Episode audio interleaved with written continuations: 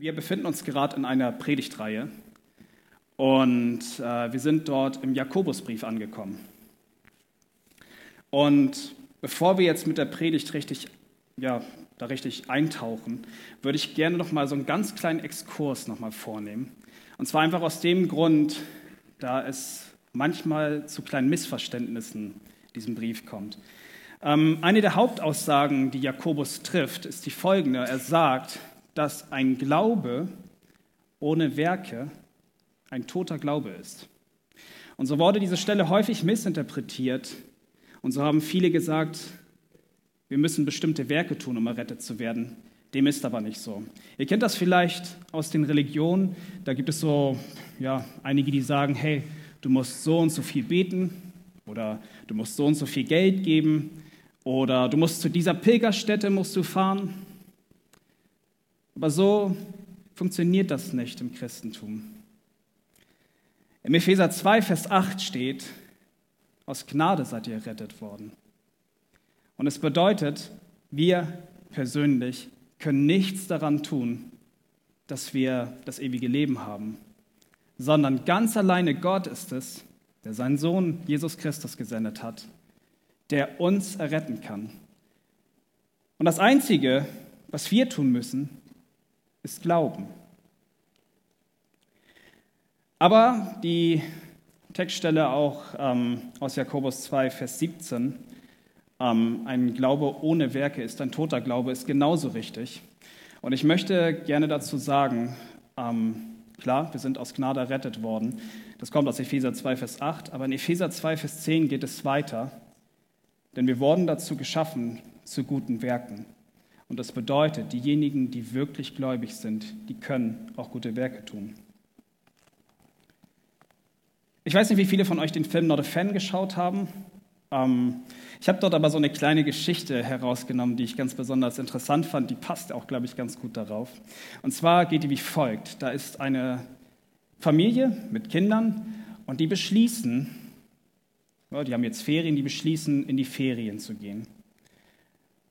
Und das Problem ist einfach, keiner passt auf das Haus währenddessen auf.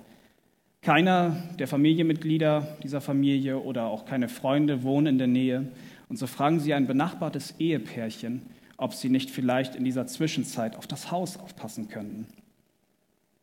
Das benachbarte Ehepärchen sagt, okay, machen wir, kein Problem. Das Einzige, was die Familie mit den Kindern ihnen mitgibt, ist ein kleines Notizbüchlein. Und in diesem Notizbüchlein, da sind so ein paar Anweisungen drin. Beispielsweise, ja, bitte die Pflanzen gießen, ähm, bitte den Müll am Mittwoch rausbringen. Wenn es geht, oben vielleicht auf die Toilette gehen, denn unten leckt die Toilette. Und auch solche Dinge wie zum Beispiel bitte nicht vergessen, auch die Haustiere zu füttern. Und das junge Ehepärchen sagt, klar, machen wir. Und dann verreist die junge, die Familie mit den Kindern und kommt nach ein paar Wochen wieder. Und zu ihrem Erschrecken sehen sie, dass alle Pflanzen verwelkt sind. Sie sehen, dass das Haus voller Müll ist, es stinkt bestialisch. Sie sehen auch gleichzeitig, dass die untere Etage voller Wasser ist. Und letzten Endes, zu ihrem Erschrecken, müssen sie auch feststellen, dass alle Haustiere tot sind. Das Pärchen, oder das, äh, die Familie mit den Kindern stellt dann das junge Ehepärchen dann zur Rede und fragt, was habt ihr dort gemacht? Was ist mit dem Notizbüchlein? Und das junge Pärchen sagt dann, hey, ja, das Notizbüchlein, das war ganz besonders, das war ganz besonders stark. Wir haben uns da viele Sachen einfach mal angeschaut, wir haben es gelesen, wir haben uns Sachen unterstrichen und über einige dieser Sachen haben wir sogar diskutiert. Es war richtig, richtig hilfreich. Unter diesem Aspekt würde ich dich gerne fragen, wenn du wüsstest, dass du bald in die Ferien gehst, würdest du diesem jungen Nachbarpärchen deine Schlüssel in die Hand drücken? Das Komische an dieser Sache ist, Gott tut das. Ich weiß nicht, ob es euch aufgefallen ist, aber dieses kleine Notizbüchlein, das ist Gottes Wort. Und in Gottes Wort sind einige Anweisungen drin. Und ich weiß nicht, wie das in deinem Leben ist, aber beherzigst du diese Anweisungen? Oder anders gefragt, bist du ein Täter des lebendigen Wortes? Lass uns aus diesem Grund, weil wir jetzt im Jakobusbrief sind, Jakobus 1 aufschlagen, die Verse 19 bis 27. Jakobus 1, die Verse 19 bis 27. Jakobus steht im Neuen Testament, kommt nach dem Hebräerbrief.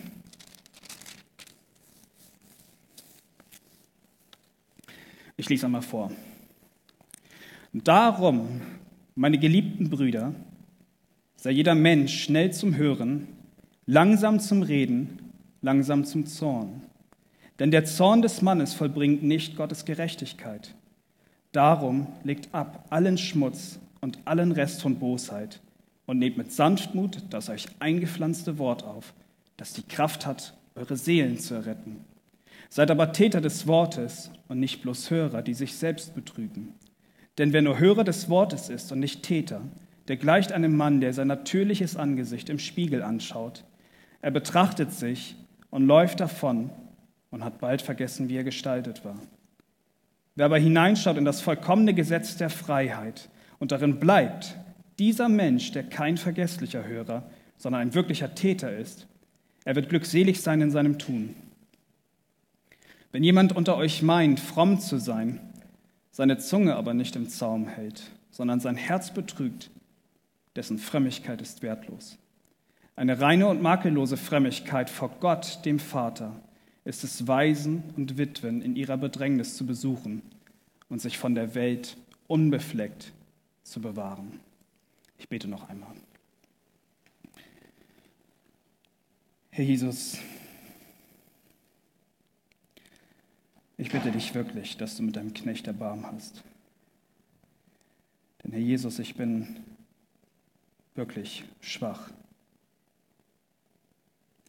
Aber ich bitte dich jetzt, Herr Jesus, dass du mich durch deinen guten Heiligen Geist jetzt wirklich leitest, dass du mir hilfst, dass ich dein Wort aufschließen kann. Und ich bitte dich, Herr Jesus, lass dein Wort reden.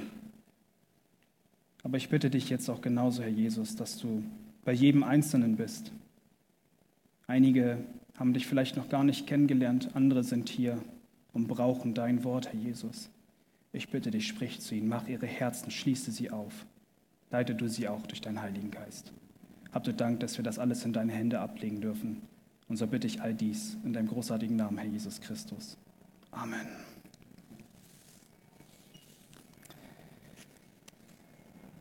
Ich habe die Predigt in drei Teile gegliedert. Den ersten Punkt habe ich genannt, das Wort Gottes ist das Fundament unseres Lebens. Dann zweitens stelle ich euch persönlich die Frage, wie reagierst du auf Gottes Wort? Und drittens, werde ein Täter des Wortes. Und vielleicht lasst ihr euch bei dem Punkt 3, wenn ihr jetzt mitschreibt, einfach noch so ein klein, kleines Freizeichen, dass da noch ein bisschen Platz ist. Da gehört noch was dazu, aber den Zusatz lernen wir noch später kennen. Ganz schneller Exkurs, einfach nur mal ganz kurz für euch. Was ist Gottes Wort? Kurz, wer weiß, wer ist, was ist das Gottes Wort? Grundlegend ist es die Bibel, die wir jetzt hier bekommen haben. In ihr steht eigentlich grundsätzlich alles, was wir wissen sollten. Darüber hinaus brauchen wir den Heiligen Geist, der uns Teile dieser Bibel aufschließen wird. Aber es ist manchmal auch ganz hilfreich und das ist auch da nötig, dass wir immer wieder auch mal Prediger oder Lehrer haben, die uns das Wort auch noch weiter auslegen. Aber grundsätzlich, und das ist das Wichtigste, wenn wir an die Bibel denken, in ihr ist die wunderbarste Nachricht aller Zeiten. In dieser Bibel steht das Evangelium, da steht die Heilsbotschaft von Jesus Christus. Und allein schon dessen ist die Bibel extrem wichtig. Darauf werde ich aber gleich noch weiter eingehen. Aber die Bibel ist mehr als nur irgendein herkömmliches Buch. Die Bibel trägt Gottes Handschrift. Und ich weiß nicht, ob du das vielleicht kennst. Du hast vielleicht mal einen Teil, irgendwie ein Kapitel gelesen, ein paar Verse. Und irgendwann später, ein paar Monate, vielleicht auch ein Jahr später oder ein paar Tage später, liest du die gleiche Stelle nochmal. Ist euch das mal aufgefallen? Kennt ihr das? Und es hat euch was ganz anderes gesagt? Und das Spannende an dieser Sache oder an diesem Umstand ist, dass das Wort Gottes Handschrift trägt. Und wenn wir an Gott denken, dann wissen wir automatisch, Gott ist unglaublich groß und Gott ist unglaublich vielfältig. Und so könnt ihr euch vorstellen, wenn der Heilige Geist, der sozusagen dieses inspirierte Wort hier uns offenlegt, könnt ihr euch vorstellen, wie reich dieses Wort ist und wie groß Gott auch in dieser Sache ist. Nun magst du jetzt aber vielleicht zu mir sagen, okay, das ist Gottes Handschrift. Ähm, da bin ich mir jetzt nicht ganz so sicher. Ich glaube eher, dass das Menschen geschrieben haben. Dann äh, will ich dir Halbrecht geben. Es stimmt, ja, dieses Wort ist von Menschenhand geschrieben worden, aber es ist durch Gottes Heiligen Geist inspiriert worden. Es ist genau das, was Gott jeden Einzelnen von uns wissen lassen möchte. Und ihr kennt das sicherlich, diesem Wort dürfen wir nichts weiter irgendwie noch entnehmen oder wir dürfen es nicht weiter noch irgendwas hinzufügen. Dieses Wort ist abgeschlossen. Es ist genau das, was Gott uns wissen lassen möchte. Im zweiten Timotheusbrief 3, die Verse 16 und 17, steht folgendes. Alle Schrift ist von Gott eingegeben und nützlich zur Belehrung, zur Überführung, zur Zurechtweisung, zur Erziehung in der Gerechtigkeit, damit der Mensch Gottes ganz zubereitet sei und jetzt passt auf, zu jedem guten Werk ausgerüstet. Wir merken, Gottes Wort hat auch einen unglaublich großen Charakter. Es soll uns natürlich formen. Wir haben eben gerade gesehen, es soll uns belehren, es soll uns durch den Heiligen Geist überführen, es soll uns zurechtweisen, es soll uns erziehen. Aber es soll uns auch die Möglichkeit geben, für gute Werke ausgerüstet zu sein. Das heißt, wenn wir uns nach diesem Wort richten und danach handeln, dann können wir tatsächlich gute Werke tun. Aber wichtig ist an der Stelle, dass Jesus uns dazu befähigt. Aber wir gehen auch an den Punkt noch weiter darauf ein. Wir erhalten die Anweisung hier in diesem Wort, das uns sagt, Leute, ihr sollt nicht nur Hörer des Wortes sein, ihr seid im Moment alle natürlich jetzt gerade Hörer des Wortes, ihr sollt auch Täter werden. Das wird auch die Hauptmessage heute sein. Aber falls es euch aufgefallen ist, wenn wir nochmal in den Vers 21 hineinblicken, dann hat das Wort zwei ganz besondere ja, Fähigkeiten bzw. Eigenschaften. Das eine ist, ich lese nochmal sonst vor 21. Darum legt ab allen Schmutz und allen Rest von Bosheit und nehmt mit Sanftmut das euch, und jetzt kommt es, eingepflanzte Wort auf, das die Kraft hat, eure Seelen zu retten. Jetzt wirst du dich vielleicht ein bisschen fragen und wirst sagen, okay, ähm, das, also die Bibel hier ist in meinem Herzen eingepflanzt, ist Relation ist ein bisschen, also Faust ist ein Herz, die Bibel ist eingepflanzt, irgendwie passt es nicht ganz zusammen. Was damit gemeint ist, ist, dass äh, dass alle, die gläubig sind, den hat Gott seine Gebote, seine Weisung, sein Wort, sein Wort in unser Herz gepflanzt. Es war sein souveräner Wille, dass wir diese Wahrheit in uns tragen dürfen. Im Grunde genommen, und ich glaube, es kennen viele von euch auch, ähm, wissen wir aus Johannes 1, im Anfang war das Wort. Das Wort war bei Gott. Und wir wissen, dieses Wort ist Jesus Christus. Das bedeutet, Jesus Christus ist in jedem Christen. Und dieses eingepflanzt, das ist so ein bisschen, ich habe mich, hab mich wirklich also ein bisschen schwer getan, diese Stelle auch dann weiter mir anzuschauen, sie äh, dann auch auszulegen. Was bedeutet dieses eingepflanzt? Und das ist tatsächlich so, innerhalb der Bibel gibt es tatsächlich nur einmal diese, ja, diese Eigenschaft, dass uns das Wort Gottes eingepflanzt worden ist. Nur einmal gibt es das. Und Bibelausleger sind sich da selber so ein bisschen uneinig, aber es ist einfach so, es kommt nur einmal dort vor, aber ich gehe davon aus, dass Jesus wirklich in uns ist und dass wir Gottes Gebote auch wirklich hier eingepflanzt bekommen haben. Eingepflanzt bedeutet auch so viel, wir sind damit verschmolzen worden. Wir haben jetzt den Heiligen Geist bekommen und durch ihn, das geht ja auch um 21, damit eben halt auch fängt es an, können wir wirklich alle Bosheit ablegen. Das bedeutet so viel, wir können alle Sünde, die uns irgendwie belastet, auch von uns abgeben. Des Weiteren hat das Wort die Kraft, eure Seelen zu erretten. Und vielleicht wirst du dich jetzt auch schon wieder fragen, okay, diese Bibel hat die Kraft, meine Seelen zu retten, meine Seele zu erretten. Die Sache ist, wir alle hören und lesen Gottes Wort. Und wir hören das aus der Verkündigung. Und vielleicht wird jetzt allen oder einigen vielleicht diese, diese Stelle auch bewusst aus Römer 10, Vers 17. Denn da steht, demnach kommt der Glaube aus der Verkündigung, die Verkündigung aber durch Gottes Wort. Wir sehen hier, wir haben so eine Kettenreaktion. Als erstes Natürlich, wie entsteht dieser Glaube? Er kommt aus der Verkündigung. Das sind Menschen, die das Wort verkündigen.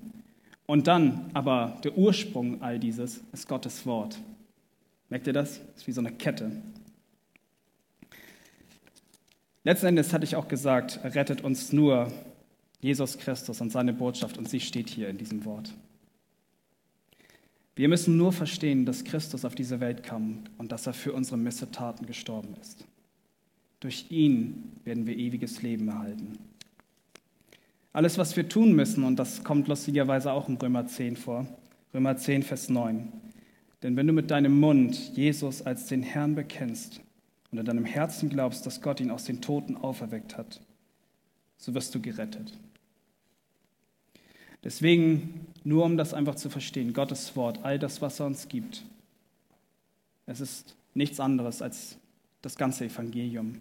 Alles deutet letzten Endes auf Jesus Christus hin. Und Jesus ist letzten Endes derjenige, der uns errettet. Jesus ist das Fundament unseres Glaubens.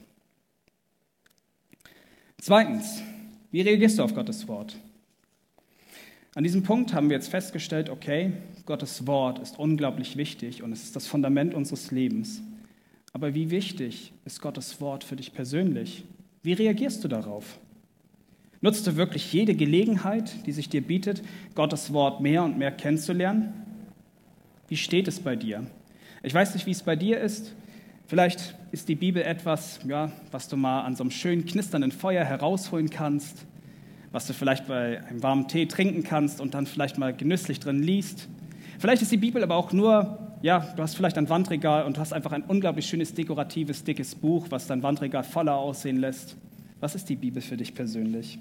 Und bitte nicht falsch verstehen, Leute. Also, wenn es einen gibt, der wirklich in gemütlicher Atmosphäre das Wort Gottes liest, dann bin ich das, ehrlich jetzt. Also, ich liebe das wirklich, wenn draußen es so richtig kalt ist und ich morgens aufgestanden bin und mein Bett ist noch so richtig schön warm und so weiter. Und ich kann meine Bettdecke um mich herum schlingen und ich darf Gottes Wort aufschlagen und es dann auch wirklich lesen. Glaubt mir, das meine ich damit wirklich nicht. Aber ist es wirklich so? Nutzt du wirklich jede Gelegenheit? Ist es dir wirklich wichtig, Gottes Wort zu lesen? Entschuldigung, wenn ich dir jetzt vielleicht auch an der Stelle noch weiter oder dir noch ein bisschen näher komme. Aber ich möchte, glaube ich, noch ein bisschen tiefer bohren. Wir haben jetzt darüber gesprochen, welchen Stellenwert die Bibel hat. Wie sieht es aus mit der Predigt? Wie reagierst du auf die Predigt? Ich meine, vielleicht bist du jeden Samstag hier im Jugendgottesdienst, du bist vielleicht auch Sonntag dann auch beim Gottesdienst dabei, du hörst die Predigt und ja, du bist dort, gehst dorthin, hörst die Predigt und schon bald hast du vergessen, was in dieser Predigt dort vorkam. Ich möchte es nur so sagen, das betrifft mich genauso. Ich habe das manchmal auch. Ich komme aus einer Predigt heraus und häufig kann das auch mal sein, dass uns wirklich Stellen auch, dass wir sie schnell vergessen, dass es uns nicht so wichtig ist. Leute, wir sollten wirklich auch dort, sollte es uns unglaublich wichtig sein, auch das, was in der Predigt kommt, was sozusagen Gott auch uns sagen möchte, dass wir uns das sehr zu Herzen nehmen. Vielleicht fühlst du dich persönlich ganz fromm, weil du vielleicht manchmal die Bibel liest oder weil du manchmal in den Gottesdienst gehst. Vielleicht schaust du sogar andere Menschen an und denkst dir manchmal so, gut, dass ich nicht so bin wie er. Aber Jakobus erteilt gleich die Rüge hinterher. Er sagt dann in Jakobus 1,26, wenn jemand unter euch meint, fromm zu sein, seine Zunge aber nicht im Zaum hält, sondern sein Herz betrügt, dessen Frömmigkeit ist wertlos. Und ich kenne mich da selber. Ihr kennt mich alle, ich bin so ein Typ, ich kann nicht aufhören zu reden.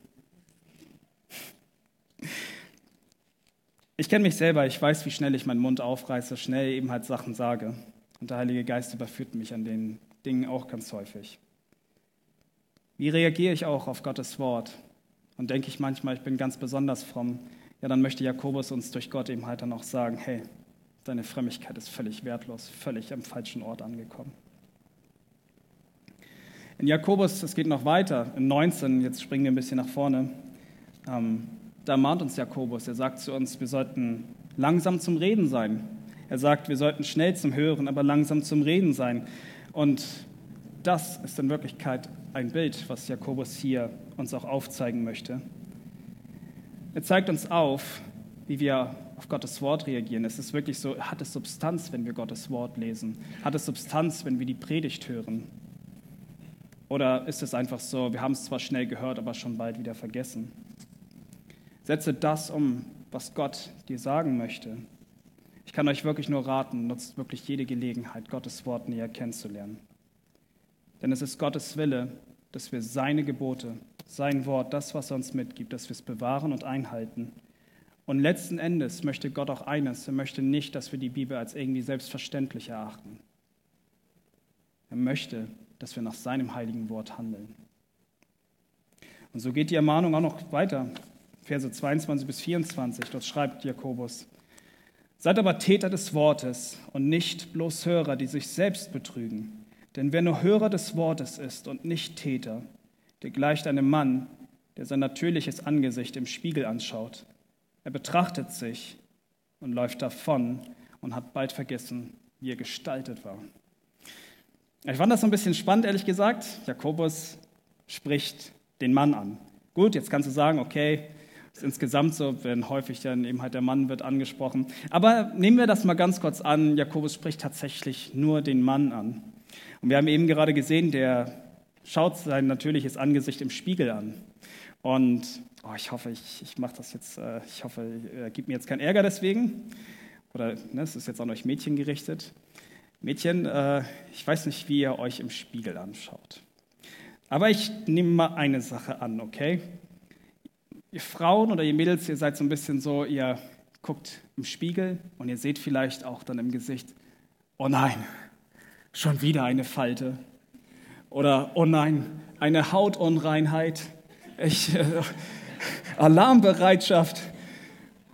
Und ihr müsst da mal darauf reagieren. Ihr schaut euch genau an, wie ihr aussieht. Ihr seht ganz genau euer Gesicht an. Da sind einige, das ist lustig, ja. Ja, auf jeden Fall, ähm, ihr seht euch ganz genau an. Ihr wisst genau, wie ihr geschaffen seid. Und ihr müsst irgendwie danach handeln, richtig?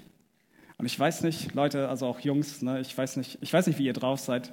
Ähm, heute ist lustig, heute habe ich das erste Mal ein bisschen genauer in den Spiegel geschaut. Ich habe gesehen, ich habe ein paar graue Härchen bekommen. Heulkrampf danach. Nein, aber es war tatsächlich so, eigentlich, wenn ich in den Spiegel schaue, dann ist es doch meistens so, ich mache ganz kurz meine Haare und zack, gehe ich raus. Ich bin fresh, ich bin sozusagen jetzt startbereit. aber ich schaue mich gar nicht wirklich im Spiegel an. Ne? Wenn ich es wirklich tun würde, dann würde ich, glaube ich, naja, was soll's. Lustigerweise beschreibt Jakobus genau diesen Umstand. Er beschreibt genau das, wie wir mit Gottes Wort umgehen. Er will uns genau darauf hinweisen, wie wir in Gottes Wort schauen. Schauen wir da einfach nur flüchtig rein und haben schon bald vergessen, was dort drin steht. Oder ist es uns wirklich wichtig, dass wir jede einzelne Falte in dieser Bibel wirklich auch erkennen? Die Aufforderung ist, wir müssen unbedingt auf Gottes Wort reagieren. Deswegen ist Jakobus auch so und will das uns nochmal so eindeutig uns auch nochmal aufzeigen. Wenn ihr also etwas in einer Predigt gehört habt, wenn ihr etwas in der Bibel gelesen habt, dann solltet ihr darauf reagieren und nicht das Gehörene oder Gelesene so schnell wieder vergessen. Ich kann jetzt nur sagen, nimm wirklich jede Auslegung, die du bekommen hast, nimm sie dir an, prüf sie, aber gib dem Heiligen Geist die Chance, dich zu verbessern, dich zu verändern, dich so zu gestalten, dem Sohn immer ähnlicher zu werden. Das ist es, was Jakobus von uns fordert. Aber vielleicht ist die Bibel für dich auch nur irgendein Verhaltenskodex mit irgendwelchen aufgezwungenen Regeln, die dir immer aufzeigen, so musst du dich verhalten. Ich hoffe, dass es nicht so ist. Ich hoffe, dass du die Bibel als eine Art Schutz wirklich wahrnimmst, die dich wirklich vor einigen Dingen bewahren möchte, so ist es beispielsweise so, dass uns Gottes Wort uns gerade vor den Sünden uns auch wirklich schützen sollte und uns wirklich viel, wirklich auch erleichtern möchte. Sonst kann es nämlich sein, dass wir Konsequenzen in unserem Leben tragen müssen. Gottes Wort ist vollkommen und es hat noch so viel mehr Kraft. David zum Beispiel sagt im Psalm 19, Vers 8, das Gesetz des Herrn ist vollkommen, es erquickt die Seele. Es ist so wichtig, das Wort Gottes zu lesen. Es hilft dir wirklich, es erquickt deine Seele. Ich kann es dir nur selber raten. Aber wie stehen wir zu diesem vollkommenen Gesetz? Nehmen wir es dankbar an? Hier ist unsere Herzenshaltung von zentraler Bedeutung. Bewahre ich Gottes Wort, weil ich mein Herrn und Heiland liebe? Lasse ich mich wirklich vom Heiligen Geist leiten? Ich kann dir nur sagen, wirkliche Christusnachfolger, die lassen sich tatsächlich vom Heiligen Geist leiten, sich dazu befähigen und bewahren Gottes Wort und handeln danach. Aber das können wir nur bekommen, wenn wir wirklich Jesus Christus in unserem Leben haben. Denn der Heilige Geist kann uns erst dazu befähigen und er befähigt uns letzten Endes dazu, auch Täter des Wortes zu werden. Aber ich möchte noch mal kurz hier drauf anspielen, was nützt dir alles, wenn du Gottes Wort hörst und nicht ja, danach reagierst? Ein kurzes Beispiel. Gott sagt dir immer wieder, bau dein Haus nicht auf Sand, sondern baue es auf festem Grund. Und du handelst einfach nicht danach. Und dann kommen die großen Stürme deines Lebens. Und die Stürme, die zerstören dein Fundament und letzten Endes zerstören sie auch dein Haus. Und ich hoffe, ihr habt dort auch nochmal aufgepasst beim Punkt Nummer eins, als ich gesagt habe, das Fundament, das Wort Gottes ist das Fundament unseres Lebens. Baut auf Jesus Christus. Denn das ist die zentrale Botschaft, die auch in Gottes Wort steht. Aber ich möchte dich jetzt auch wirklich dazu herausfordern, werde ein Täter des Wortes. Das ist auch mein dritter Punkt. Heute hoffe ich wirklich, falls du vielleicht selber sagst, ich weiß nicht, ich bin kein Täter, heute kann sich vielleicht etwas verändern. Aber was bedeutet es überhaupt, ein Täter des Wortes zu sein? Ich weiß nicht, ich stelle mal eine kurze Frage hinein. Wer weiß, was ist das größte Gebot und welches ist das zweitgrößte Gebot? Wer weiß das? Einfach kurz reinge. Liebe einander, ja, also Nächstenliebe, ja, das ist, das ist das zweitgrößte, ja. Wer weiß das größte? Ich, was? Ja, ganz genau, ganz genau. Du sollst deinen Herrn, deinen Gott von ganzem Herzen lieben und du sollst auch deinen Nächsten lieben, so wie dich selbst. Doch wie schafft man das? Lass mich dir sagen, weil Jesus Christus dich schon vorher geliebt hat, kannst du ihn jetzt auch lieben. Und diese Liebe kann dich dazu befähigen, ein Täter des Wortes zu werden.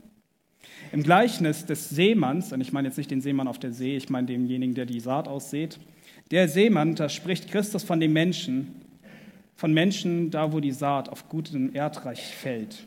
Es sind Christen, die wirklich Jesus lieben und die Gottes Wort auch im Herzen aufnehmen. Und so steht im Lukas 8, Vers 15.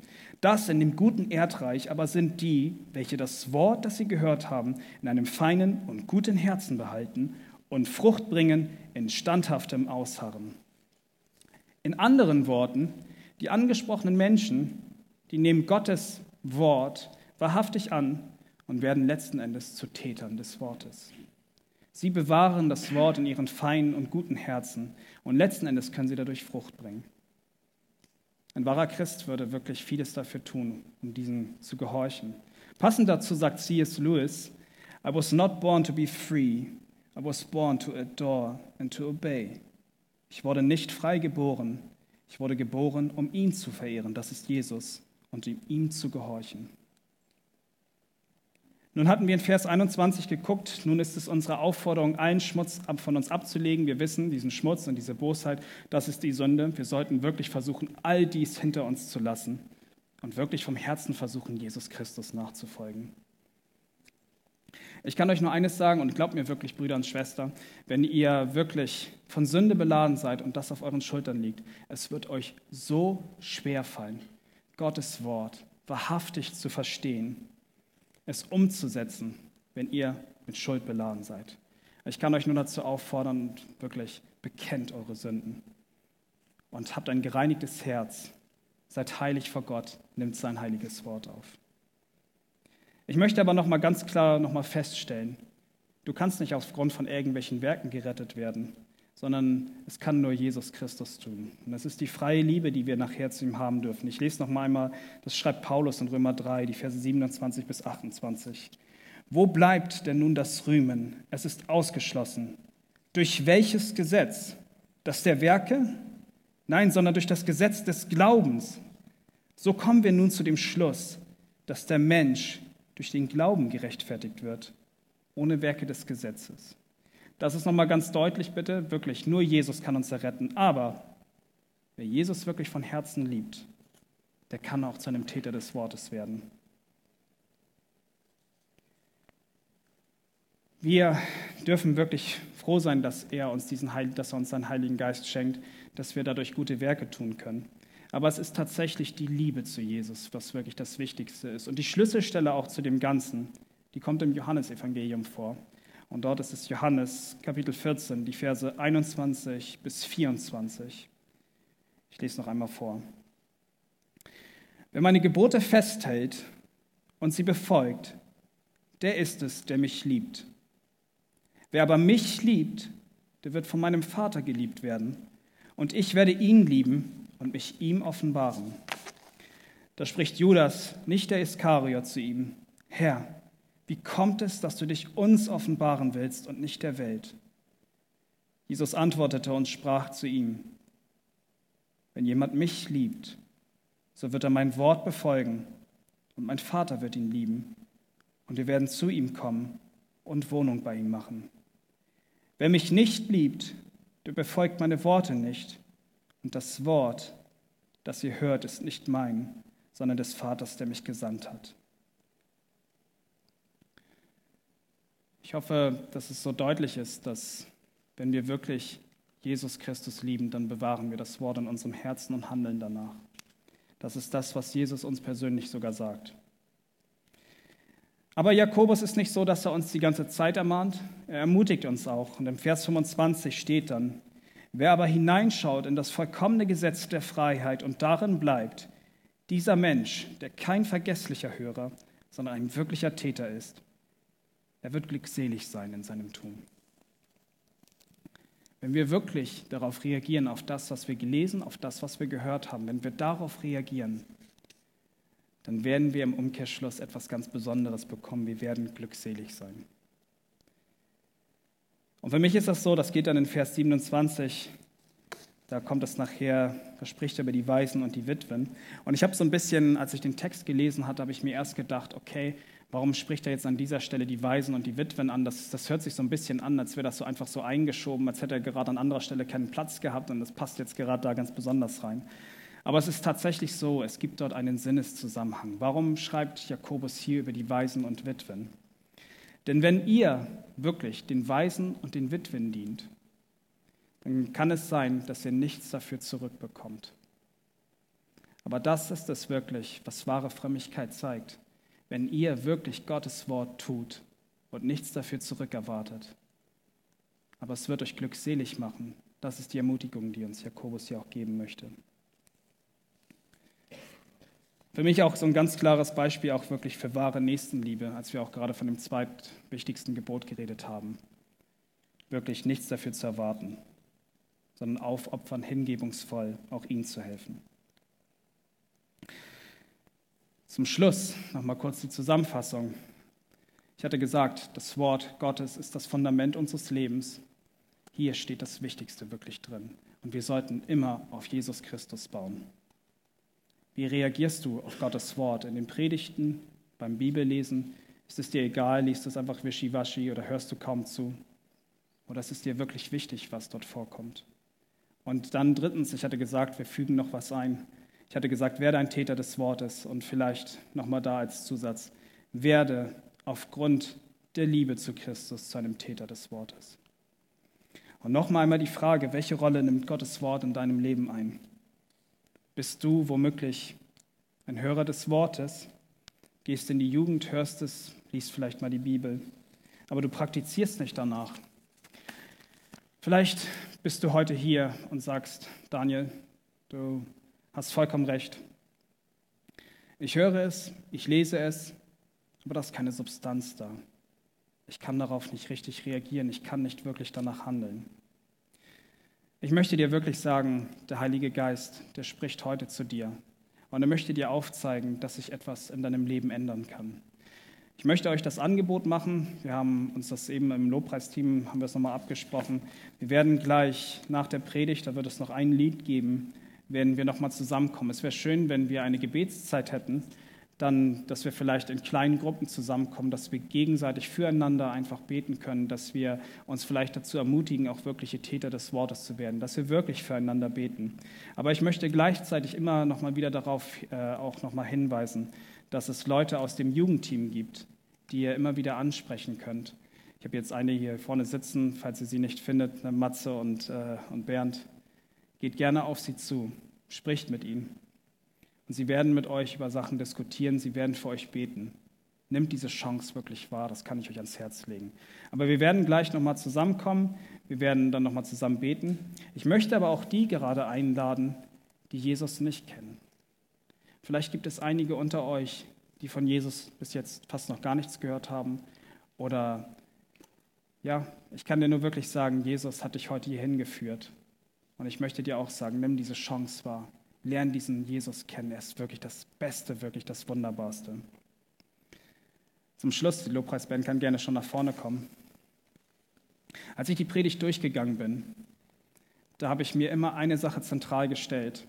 Denn eine Sache ist uns wichtig. Wir wollen wirklich, dass Jesus Christus immer im Mittelpunkt steht. Und eine Sache sollte immer wirklich wichtig sein. Wir sollten immer wieder zum Kreuz geführt werden. Und ich fragte mich die ganze Zeit, okay, wie ist es mit Jesus selbst gewesen? Ist Jesus selber ein Täter des Wortes gewesen? Und dann habe ich überlegt, aus Lukas 2, da dachte ich an den kleinen zwölfjährigen Jesus, der von seinen Eltern im Jerusalemer Tempel zurückgelassen worden ist, um mit den Schriftgelehrten über, die Bibel, über Gottes Wort zu reden, zu diskutieren. Ich dachte aber auch gleichzeitig an die Predigt von Wolfgang, der über die Disziplin der Gnade gepredigt hatte. Und er sagte, dass Jesus häufig die Menschen gefragt hatte, hast du es gelesen? Habt ihr es nicht gelesen?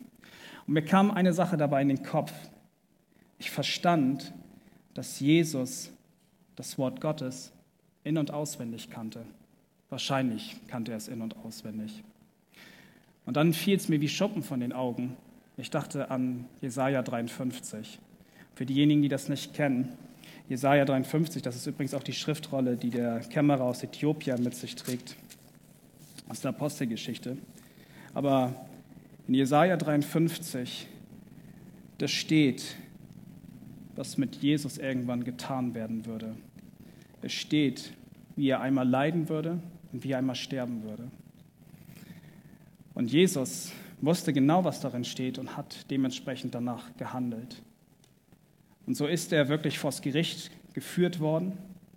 Er wurde angeklagt, er wurde dort bespuckt, er wurde ausgelacht, er wurde verhöhnt, er wurde ausgepeitscht. Und letzten Endes wurde er an einen verlassenen Berg geführt, wo ein Kreuz stand. Und er wurde, so wie es dann in Jesaja 53, Vers 5 steht, doch er wurde um unsere Übertretungen willen durchbohrt, wegen unserer Missetaten zerschlagen. Die Strafe lag auf ihm, damit wir Frieden hätten und durch seine Wunden sind wir geheilt worden. Jesus hat sich durchbohren lassen und er ist einen bestialischen Tod an diesem Kreuz gestorben. Und wisst ihr, warum er das gemacht hat? Weil er dich liebt und weil er mich liebt. Jesus hielt es für nicht für einen Raub, ist extra für uns gekommen, ist tatsächlich ein Täter des Wortes geworden, genau wie es hier in dieser Prophezeiung steht starb für uns, für unsere Missetaten. Er hatte große Liebe zu uns. Und heute möchte ich dich fragen, hast du auch diese Liebe? Dann möchte ich dich dazu herausfordern, werde ein Täter des Wortes. Amen.